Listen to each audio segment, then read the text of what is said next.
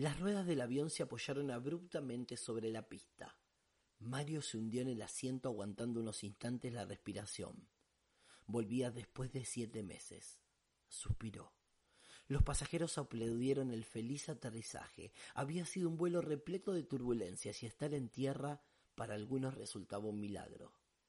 Soltó el cinturón de seguridad y comenzó a colocarse el sobre todo negro. Acomodó un paquete debajo apenas apretándolo con la axila mientras pensaba todo lo vivido en Kabukicho, el barrio rojo de los Yakuza.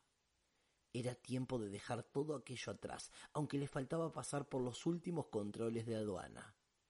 Tomó su pequeña maleta y se ubicó en el pasillo, justo detrás de un militar con quien había compartido viaje. Miraba la nuca del hombre perfectamente afeitada cuando el señor de uniforme se giró velozmente, como si presintiera algo. El intercambio fue de un par de segundos, pero le pareció una eternidad. El militar lo atravesó con una mirada fría. Mario le devolvió una tibia sonrisa.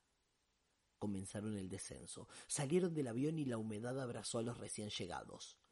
Justo cuando logró divisar a unos cincuenta metros los escáneres, el paquete se le resbaló y cayó al suelo.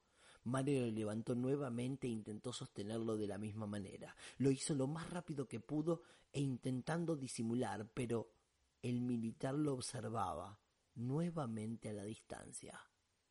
Tragó saliva y siguió avanzando. Primero fue el turno del uniformado. Pasó su mochila por la máquina, le hizo la veña a la chica que operaba el escáner y antes de marcharse le susurró algo al oído. Mario pensó que el hombre lo había delatado. Imaginó todo mientras arrastraba la maleta tan valiente que tenía una rueda menos. La había perdido en la escala en Bogotá. Buen día, le dijo la chica. Su voz temblorosa delataba inseguridad. La camisa adherida al cuerpo por el sudor también.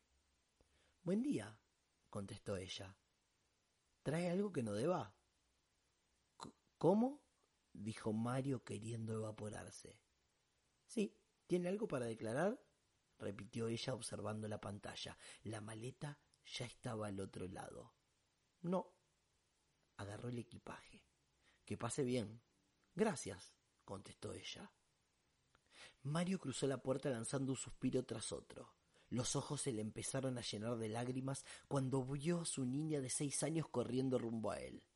Se arrodilló para esperarla, no sin antes sacar del interior del sobre todo el paquete que contenía una hermosa muñeca. Jamás se hubiera perdonado llegar con las manos vacías.